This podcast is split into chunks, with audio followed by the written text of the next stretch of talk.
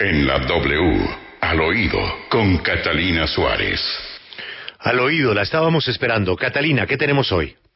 Buenos días, Julio. Y al oído, hoy arrancó preguntándole al alcalde Daniel Quintero cómo es posible que un grupo de juristas tan grande como el que tiene EPM y como el que sabemos que tiene en la alcaldía incurriera en un error tan evidente como el que hoy hace que se declare la nulidad del nombramiento del actual gerente de EPM. Miren, les cuento bien el tema. Tras la demanda del abogado Hernán Cadavid, quien es bastante conocido por ser uno de los que le hace una veeduría muy fuerte al alcalde, el tribunal Tribunal de Antioquia notificó de la nulidad del nombramiento del actual gerente, el doctor Jorge Carrillo. Recuerden ustedes que este nombramiento fue demasiado rápido y se dio tras la renuncia de Alejandro Calderón, que también fue muy polémico en su momento por un escándalo de dudosos títulos académicos.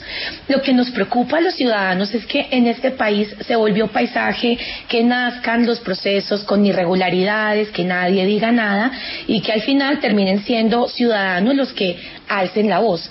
En este caso puntual se vulneró una norma que estaba desde el año 76 y que impide que los miembros de la Junta pasen a la gerencia. Es decir, los abogados del alcalde no se percataron de una norma que estaba desde el 76. Entonces, Julio, para cerrar, yo le tengo dos preguntitas que le quiero hacer al oído al alcalde Quintero y es si tiene algún conocimiento del vínculo entre el actual gerente Jorge Carrillo y las empresas del conocido corrupto Emilio Tapia.